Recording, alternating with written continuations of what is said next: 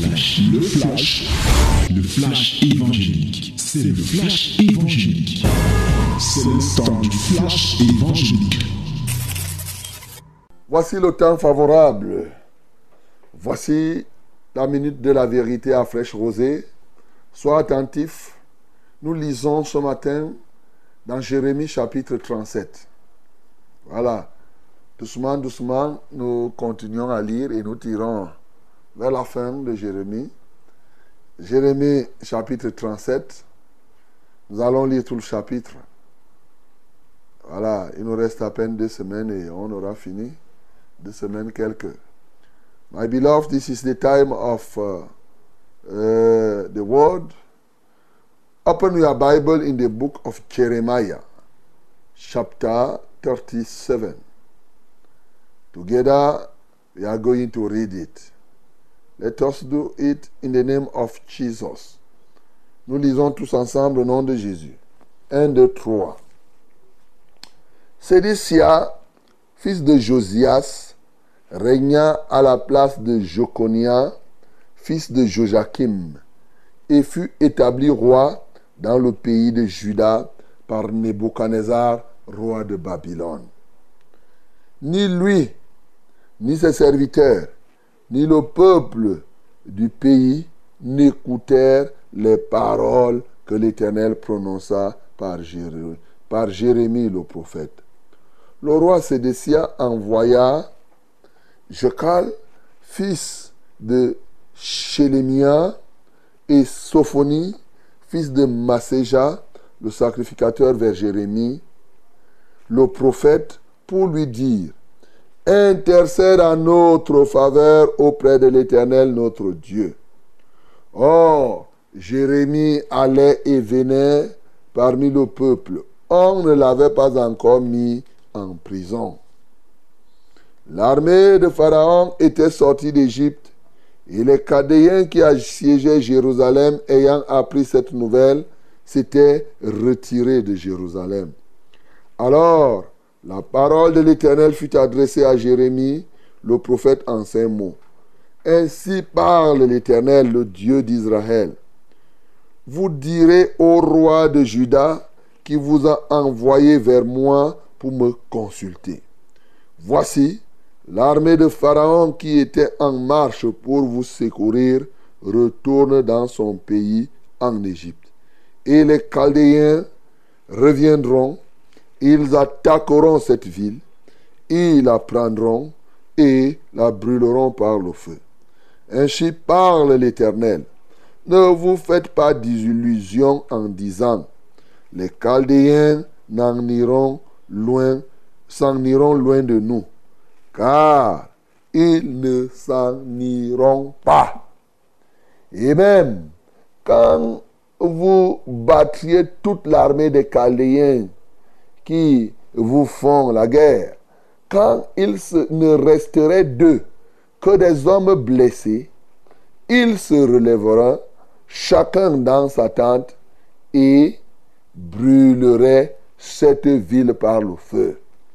Pendant que l'armée des Chaldéens s'était éloignée de Jérusalem à cause de l'armée de Pharaon, Jérémie voulut sortir de Jérusalem pour aller dans le pays de Benjamin et s'échapper du milieu du peuple.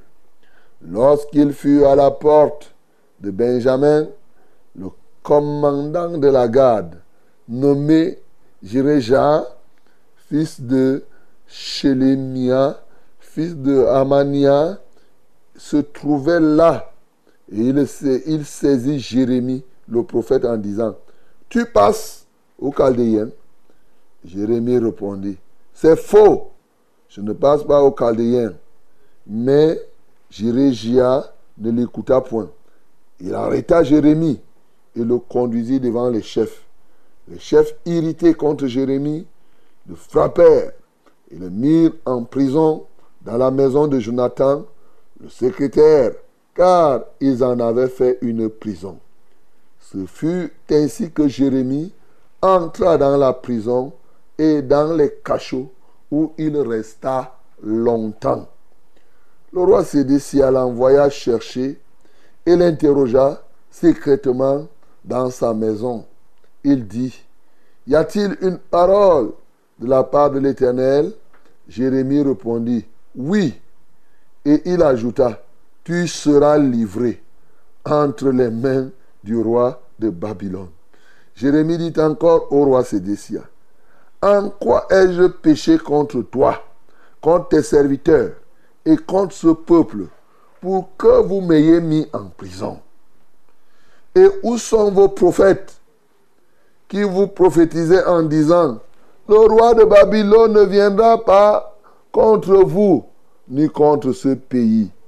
Maintenant, écoute, je te prie, ô roi, mon Seigneur, et que mes supplications soient favorablement reçues devant toi.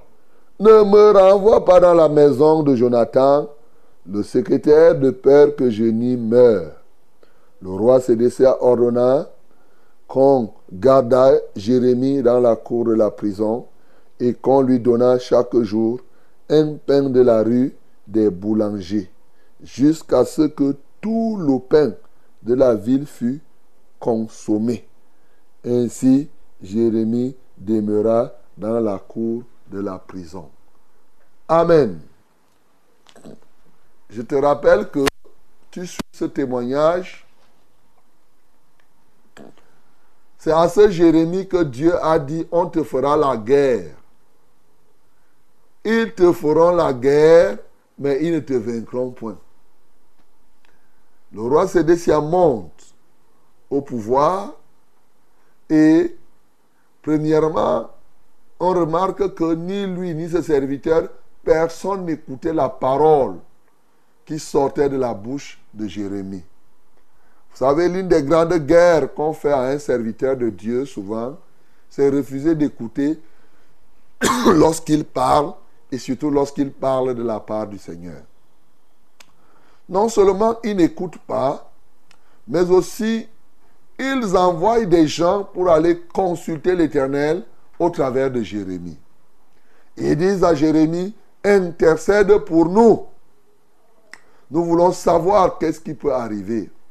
Nous rappelons que Silesia monte, c'est un jeune homme qui monte et qui est placé par Nebuchadnezzar. Mais entre-temps, il y avait des faux prophètes qui passaient leur temps à faire des fausses prophéties en disant au roi, au roi, eh, Babylone ne va pas venir. Oh, ceci, ceci, ceci. Quand Babylone est venu, ils sont portés totalement disparus.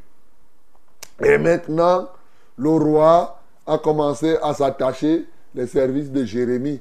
Mais Jérémie doit lui dire la vérité. Pendant ce temps, le roi avait fait appel à l'Égypte pour que l'Égypte vienne en aide. Et quand les Chaldéens, les Chaldéens ici c'est l'autre nom des Babyloniens, hein, ce n'est pas. Quand les Babyloniens ou bien les Chaldéens avaient appris, c'est-à-dire les soldats de Babylone, avaient appris que l'armée de l'Égypte, l'armée de Pharaon, venait au secours de, de roi de l'armée en fait de Juda et de Jérusalem de manière générale, allez, ces gars-là ont fait ce que je peux appeler un repli tactique. Ils se sont retirés, mais ce n'était pas pour partir définitivement. Et les gens ont cru que ce retrait était un retrait définitif. Et au fond, lorsque Sédécia envoie les gens consulter Jérémie, on voit en filigrane. Il veut savoir si cette affaire-ci, c'est vrai que les Babyloniens se retirent. Ainsi devrait être confirmé que lui n'ira pas en captivité à Babylone. Vous savez, la captivité à Babylone s'est faite en trois étapes. Donc, euh, ici, ça devait être une autre étape. Alors, c'est-à-dire en trois temps, il y a eu un premier groupe, un deuxième groupe et un troisième groupe avant que les retours ne commencent. Voilà ce que je suis en train de dire. Alors, donc, ici, il envoie consulter Jérémie. Jérémie, toujours franc, toujours vrai. Il dit ainsi parle l'Éternel. Allez dire au roi qui vous a envoyé que, qu'il ne se leurre pas. Les troupes d'Égypte qui viennent à votre secours là, ils vont rentrer. Ils sont même en train de retourner et les Chaldéens là vont revenir. Et même si vous faites la guerre, même si vous prenez l'appui en Égypte, si vous tuez même ces Chaldéens, s'il reste même deux, même deux Chaldéens blessés vont exterminer Jérusalem, Juda, par le feu. Des Chaldéens blessés qui soient capables d'exterminer toute une armée d'un peuple. Voilà ce qui va se passer. Et maintenant, ce temps de repli qu'il y avait, au moment où les Chaldéens se sont retirés, Jérémie dit, bon, je vais changer de ville. Moi, je m'en vais dans la ville de Benjamin. En sortant, en passant Benjamin et Jérusalem, euh, formaient le peuple de, de Juda de manière générale. Alors, ça veut dire qu'il ne changeait pas de camp. Les soldats, donc, de, de, de, de Sédécia voient que Jérémie veut aller à Benjamin. On l'accuse qu'il est en train de passer dans le camp des destructeurs, c'est-à-dire dans le camp des Babyloniens. On dit, ah, donc tu prophétisais comme ça, tu veux fuir pour aller devenir, pour aller, pour passer dans le camp des, des, des Chaldéens. Jérémie dit que non, je veux aller à Benjamin. Benjamin, c'est notre frère. Les gars là, ils disent que jamais de la vie, on le prend, on le fouette bien. Et quand on finit de le fouetter, on le met en prison. Et cette fois-ci, pendant longtemps. Pendant longtemps. Et étant en prison, c'est là où le roi Sédécia le fait venir pour le consulter à nouveau comment ça va se passer. Alors, toujours franc, il dit que est-ce qu'il y a la parole de l'Éternel? Il dit oui, il y a la parole. La parole, c'est que tu vas aller à Babylone en captivité et tu vas y aller. Voilà ce que Dieu te dit. Donc, tout ce que tu vois là, il n'y a rien. Et il lui dit que, mais, où sont tes prophètes là? N'est-ce pas Il disait que les, les, les eh, Nebuchadnezzar, eh, Jérusalem, Juda, Israël ne sera pas sous euh, la domination, parlons simplement sous la colonisation de, de Babylone. Voilà, où sont-ils? Ils sont fous, ils ne sont plus là. Je te dis, tu vas aller là-bas. Hein? Mais moi, j'ai fait quoi? Pour que toi-même, avec tes soldats et tes gens, vous me mettez en prison. Je vous ai fait quoi? Je suis innocent. Mais je dois vous dire la vérité. Et c'est alors qu'il dit au roi, dans un ton d'humilité de supplication, que vraiment, il ne veut plus repartir dans la maison, dans la prison où il était. Et le roi a été touché parce qu'il a évoqué la question de mort. Il dit non, bon, tu vas rester ici à la cour du roi. Ta prison, ça sera ici à la cour du roi. Voilà comment Jérémie va sortir comme ça là de la prison où il était hein, chez un certain Jonathan et bien entendu se retrouvera dans une autre prison, mais cette fois-ci dans la cour du roi quand même. Bien aimé, cette parole nous instruit ce matin. Il y a plusieurs points que nous pouvons relever. La première chose, c'est que c'est l'image des gens qui n'écoutent pas ce que Dieu dit, mais qui aiment compris Dieu pour eux. Est-ce que tu es comme ça par hasard, mon bien-aimé? De plus en plus, nous avons en dehors des dirigeants, vous verrez toujours les dirigeants dire priez pour nous. Mais les dirigeants n'aiment pas écouter la voix de Dieu quand Dieu leur dit abandonnez votre péché, abandonnez vos djunjou là et vous venez me suivre. Non. Puisque ceux qui dirigent souvent, eux, ils aiment faire le mélange. Ils croient que tous les dieux, il faut mélanger et c'est ça qui va les aider. Ici, c'est des siens, oui, n'écoutez pas avec ses serviteurs ce que Dieu disait par la bouche de Jérémie, mais il a, envoyé des gens dire à Jérémie, intercède pour nous. Comme plusieurs, plusieurs aujourd'hui peuvent dire, oui, priez pour nous. Ils sont contents quand on prie pour eux, mais ils refusent de mettre en pratique la parole de Dieu. Bien-aimé, si tel est ton cas ce matin, il est possible que le sort qui est arrivé à Sédécia soit ton sort aussi. Et oui, parce qu'il est dangereux de chercher à bénéficier de ce que Dieu donne sans bénéficier de Dieu lui-même. Oui, c'est ce que je veux te dire. Sédécia voulait les bienfaits de Dieu, mais en étant opposé à Dieu. Et c'est là, une grande majorité aujourd'hui se retrouve dans ce cadre-là. Étant opposés à Dieu, ils veulent les bienfaits de Dieu. Écoutez très bien, lorsque vous recevez les bienfaits de Dieu, en restant des opposants de Dieu, ces bienfaits deviennent du feu, deviendront plus tard de la peste, deviendront de la famine contre vous. C'est ça. C'est pour cela qu'il a dit, et toi, Corazin, et toi, Capernaum, si les miracles qui avaient été faits, qui ont été faits chez toi là, avaient été faits à Tyr et à Sidon, Tyr et Sidon auraient déjà porté, oui, le sac et la cendre, c'est-à-dire qu'ils auraient jeûné pour se repentir. Et vous, il a fait ces choses dans vos vies, vous avez continué à endurcir votre cœur, votre jugement sera sévère. C'est ce que la Bible dit. C'est ça qui est en train, c'est ça la marque ici. C'est pourquoi Sédécia, en dépit de tout, finira par aller en captivité à Babylone et ne reviendra pas sur la terre qui était promise. Il va y mourir. Bien-aimé, je voudrais te le dire pour qu'aujourd'hui, en même temps que tu veuilles les bienfaits de l'Éternel, que tu veuilles l'Éternel lui-même, que tu lui ouvres ton cœur, qu'il pénètre ton cœur et que tu te soumettes à sa parole. C'est ça qui est bien et c'est ça qui te garantit la félicité céleste. Voilà le premier point qui, peut nous me marque ici. Le deuxième point, c'est le roi. Il veut l'éternel, comme vous dites, les mélanges. Il dit consulte l'éternel, mais il part chercher quand même l'appui en Égypte. Tenez ce que la Bible dit à propos de l'Égypte dans Ésaïe chapitre 30.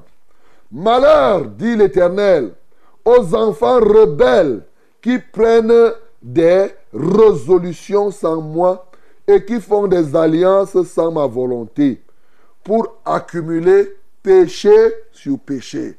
Quand Sédécia part contracter l'Égypte, il ne sait pas qu'il est en train d'aggraver sa situation. Qui descendent en Égypte, je suis en train de lire Ésaïe chapitre 30 à partir du verset 1. Malheur à ceux qui descendent en Égypte sans me consulter pour se réfugier sous la protection de Pharaon et chercher un abri sous l'ombre de l'Égypte. La protection de Pharaon sera pour vous une honte et l'abri sous l'ombre de l'Égypte une ignominie. C'est la Bible qui dit. Sédécia est parti s'appuyer sur Pharaon. Bien-aimé, tu montes, tu descends. L'armée pharaonique, c'est une armée qui déçoit. Elle peut te donner l'apparence de quelque chose. Voilà, ici, Sédécia a fait recours à eux. Ils sont fait semblant de venir l'aider. Mais ils ne l'ont pas aidé. Ils sont repartis. Exactement comme toi, tu qui aimes faire les mélanges. Tout ce que tu mélanges à Dieu, là, c'est pour ta propre destruction, mon bien-aimé. Tu n'as pas besoin de mélanger. Il y a des gens qui partent à l'église et qui partent voir les charlatans. Ils partent voir les marabouts. Ils mélangent avec les traditions et les autres choses. C'est ce que Sédécia a fait ici. Ça a donné l'impression que ça marche. Souvent, quand tu t'appuies sur le monde, les premiers fruits, ça te donne comme si ça marche. Comme les Égyptiens sont venus au secours ici.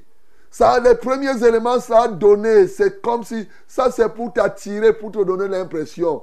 Mais l'appui de Pharaon n'est pas durable et ne sera jamais durable. À un moment, ça sera la honte et l'ignominie pour toi. Malheur à celui qui s'appuie sur l'Égypte, à celui qui s'appuie dans le monde. Aujourd'hui, il y a des gens qui disent qu'ils sont enfants de Dieu, mais qui utilisent les méthodes du monde. Sache une chose, si tu es enfant de Dieu et que tu utilises les méthodes du monde, ça peut te donner l'impression de réussir un temps. Mais ce n'est qu'une impression parce que ça te prépare à accueillir la gravité. Oui, le monde se présente avec ses méfaits et quand tu l'acceptes, ces méfaits se développent ça te donne l'impression que oui, c'est quand même bien. C'est comme exactement quelqu'un qui part chez un marabout parce qu'il a un verre dans le ventre. Il faut savoir que ce marabout qui va t'inciser pour que le verre sorte il te place un démon plus dangereux encore que le ver qui était en toi. Et ça te donne l'impression que le ver n'est plus là, mais tu ne connais pas l'autre démon qui est rempli dans ton cœur, dans ton corps. Mon bien-aimé, ce matin, arrête de faire les mélanges, arrête de t'appuyer sur le monde, sur l'Égypte, sur la magie, sur quoi que ce soit pour suivre, pour pouvoir suivre le Seigneur. Voilà le deuxième élément. Le troisième que je vais dire ici, et je vais m'arrêter là, c'est justement le sort, la situation de Jérémie. Nous ne le dirons jamais assez. Dieu a bel et bien dit à Jérémie, tu iras, tu diras ce que je te dirai. Ils te feront la guerre, mais ils ne te verront pas parce que je serai avec toi. Bien-aimé pour te délivrer.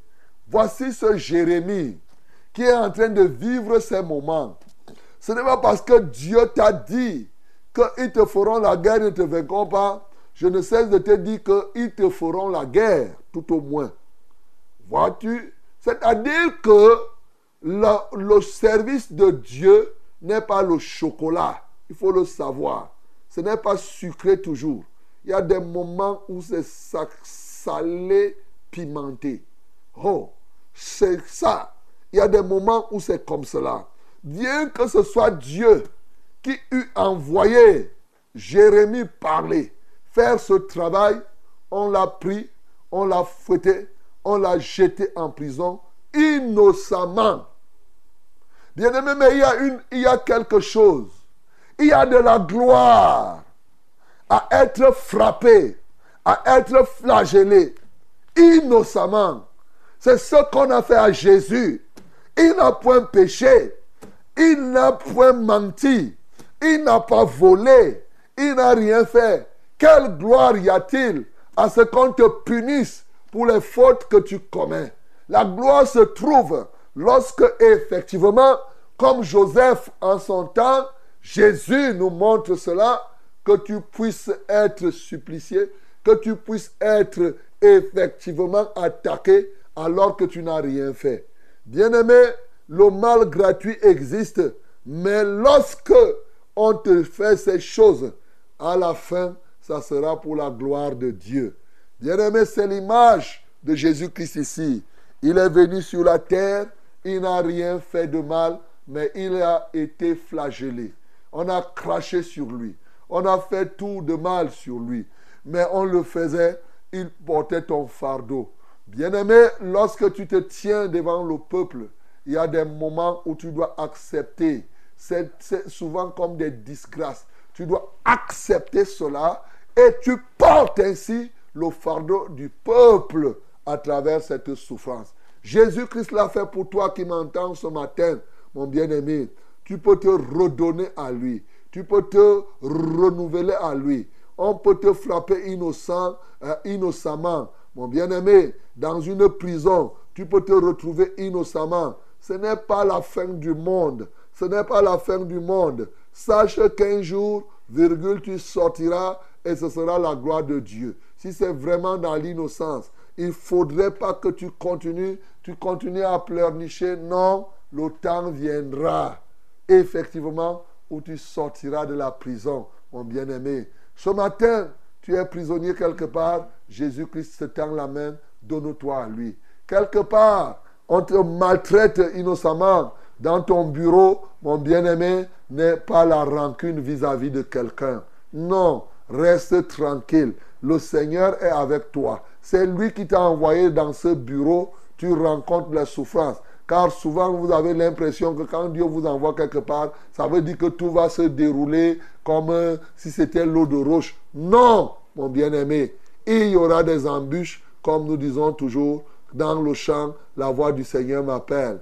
Le chemin que nous suivons est un chemin périlleux, mais c'est un chemin de dignité. Il y a de la dignité à être flagellé innocemment. C'est ce que Jésus-Christ a eu. Il est mort il est ressuscité. C'est pourquoi il a été souverainement élevé. Et aujourd'hui, il est assis à la droite de Dieu et il intercède pour toi.